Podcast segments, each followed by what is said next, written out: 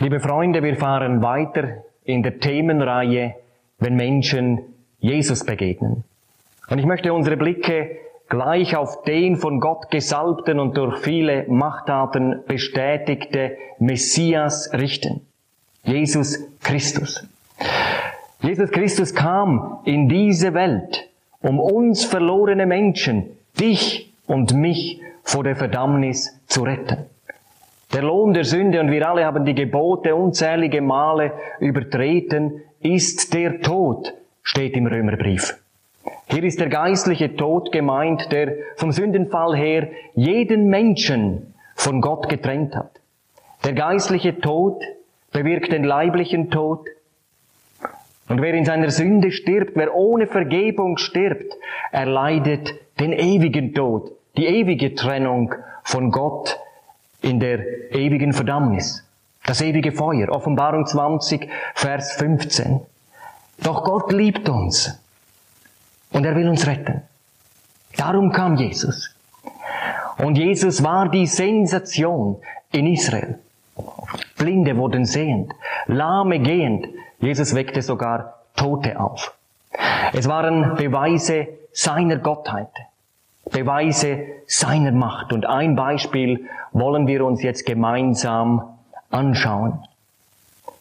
Die Auferweckung des Jünglings von Nein. Ich habe das Thema überschrieben mit Demonstration der Macht Jesu. Wir können den Text selber nachlesen in Lukas 7, die Verse 11 bis 17. Wir sehen Jesus, wie er vor der Stadt Nein einer großen Menschenmenge begegnet, die einen Toten heraustragen. Da ist eine hoffnungslose Mutter, die ihren einzigen Sohn begraben muss. Das einzige Licht in ihrem Leben war erloschen. Ich kann mir vorstellen, wie Jesus diesen Sohn fest anschaut. Vielleicht hat er Tränen in den Augen. Und er hatte allein die Vollmacht, diesen Toten aufzuerwecken.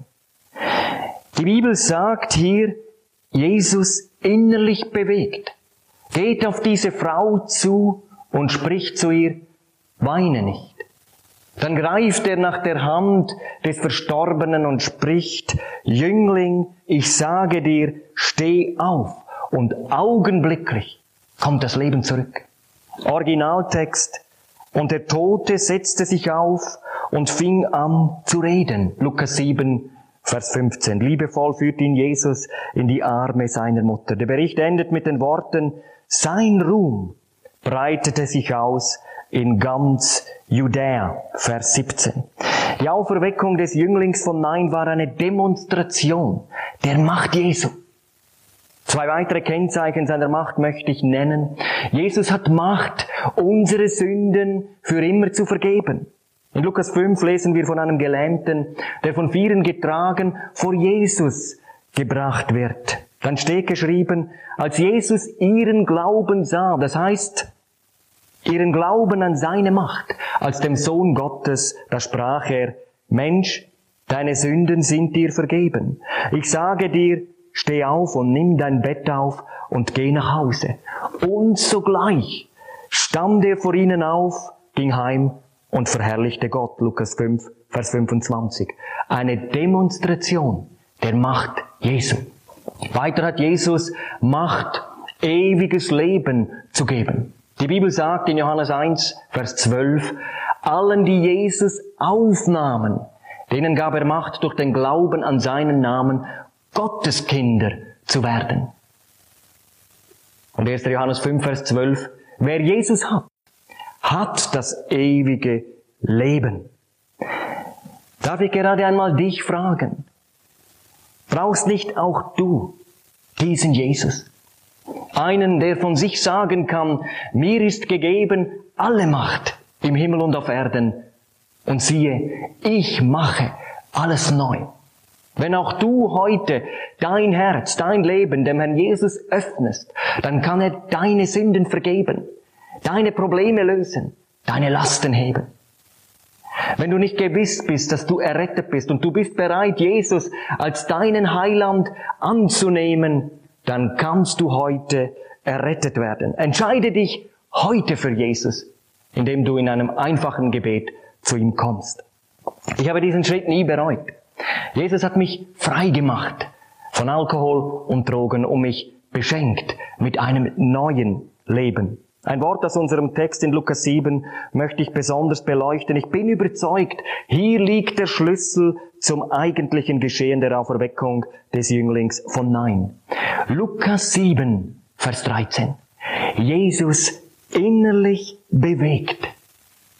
Im Urtext steht das griechische Wort splachnizomai und bedeutet voller Mitleid sein, ergriffen sein vor Erbarmen. Splachnizomai bezeichnet die innersten Beweggründe des Herzens und der Gefühle. Viele Berichte im Neuen Testament zeigen uns, dass Jesus zutiefst innerlich bewegt war über die Orientierungslosigkeit und Verlorenheit der Menschen. Und das löste seine Tat aus. Denken wir einmal an die Situation von heute. Die Corona-Krise hat uns allen gezeigt, wie haltlos diese Welt ist und wie vergänglich doch alles Materielle ist. Aber so eine Krise kann auch die Sehnsucht neu wecken nach dem, der uns ewigen Halt gibt und unvergängliches neues Leben schenken will, Jesus Christus. Er sagt in Lukas 19, Vers 10, ich bin gekommen zu suchen und zu retten, was verloren ist. Sein Antrieb war seine Liebe zu uns und diese Liebe trieb ihn zur entscheidendsten Tat überhaupt. Unsere Erlösung vom Kreuz von Golgatha. Ich sehe Jesus, wie er stellvertretend für deine und meine Schuld an diesem Kreuz hängt, angenagelt, blutend, beladen mit deiner und meiner Schuld. Und dann kam dieser Ruf, es ist vollbracht. Das heißt, der Preis ist bezahlt.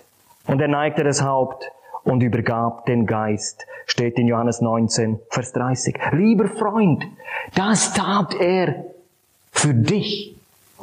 Dann kam die Auferstehung am dritten Tag. Der Sieg Jesu über den Tod. Und ich möchte hier den entscheidenden Unterschied erklären zwischen der Auferweckung des Jünglings von Nein und der Auferstehung Jesu Christi aus den Toten. Der Jüngling von Nein wurde auferweckt von Jesus, wie auch die Tochter des Synagogenvorstehers Jairus, in Lukas 5 können wir das nachlesen, wie auch Lazarus, in Johannes 11, er wurde von Jesus aus dem Grabe gerufen, aber nur für eine Weile. Sie alle mussten eines Tages wieder sterben. Doch als Jesus am dritten Tag aus dem Grab kam, da war der Tod nicht mehr das, was er vorher war. Die Bibel sagt in Hebräer 2, Vers 14, durch seinen eigenen Tod hat Jesus dem die Macht genommen, der die Macht des Todes hatte, dem Teufel. Und warum? Um alle die zu befreien, die aus Furcht vor dem Tod ihr ganzes Leben hindurch Gefangene des Satans waren. Als Jesus das Grab verließ, da war der Tod entmachtet und Satan völlig entwaffnet und besiegt. Und Jesus ist nie mehr zurück ins Grab gegangen. Das ist unsere Botschaft, heißt es in einem Lied. Das ist, was uns hält. Das ist, was uns Kraft gibt, wenn uns manches quält. Das ist unsere Losung, die stets vor uns steht. Alles wird vergehen. Jesus Christus lebt. Zum Abschluss ein Erlebnis aus meinem Dienst. Vor wenigen Wochen kam eine Frau nach einer Predigt zu mir in die Seelsorge. Sie erzählte, wie sie durch eine gesundheitliche Not Hilfe suchte bei einem Heilpraktiker. Dieser führte sie dann in esoterische Praktiken ein und brachte sie in Verbindung mit unsichtbaren Mächten. Eines Tages, als sie an seinem Büro vorbeiging, die Tür war gerade so einen Spalt offen, da hörte sie, wie dieser Heilpraktiker fürchterliche Flüche von sich gab. Und sie war total verunsichert, sie spürte, da stimmt etwas nicht, und sie ging hinfort nicht mehr dahin. Aber von diesem Moment an wurde sie furchtbar geplagt von diesen Mächten, die ihr ja eigentlich helfen sollten. Angst und Schlaflosigkeit bestimmte hinfort ihr Leben. Dann aber wurde sie von einer Frau aus dem Ort zu einem Glaubenskurs eingeladen. Und hier hörte sie zum ersten Mal von Jesus Christus, von seiner Liebe, von seiner macht. So erzählte sie mir ihre Geschichte. Ich durfte ihr dann den Weg zu Jesus Christus zeigen, zur Vergebung und völligen Befreiung in seinem Namen. Sie kam in einem einfachen Gebet zu Jesus Christus und sie bekannte ihm ihre Sünden. Und dann sagte sie sich in seinem Namen, Kraft seines Blutes, los von aller Verbindung an diese dunklen Mächte. Anschließend lud sie Jesus Christus ganz bewusst ein, in ihr Leben zu kommen. Und ich werde es nie vergessen. Von ganzem Herzen konnte sie für ihre Erlösung, für ihr neues Leben Jesus danken. Zwei Tage später erkundigte ich mich nach ihrem Wohlergehen und sie bezeugte es mir, ich habe einen inneren Frieden, den ich nicht kannte. Und es ist alles anders. Wie wunderbar. Wenn auch du diesen Frieden erleben möchtest, dann entscheide dich heute für Jesus. Bekenne ihm deine Sünden. Sage es ihm in einem einfachen Gebet. Und dann machst du den zweiten Schritt. Du lädst Jesus bewusst ein. Du bittest ihn, in dein Leben zu kommen. Und er wird es tun. Dann wirst auch du dieses neue Leben von Jesus empfangen. Wir helfen dir gerne bei dieser Entscheidung für Jesus Christus. Gott segne dich.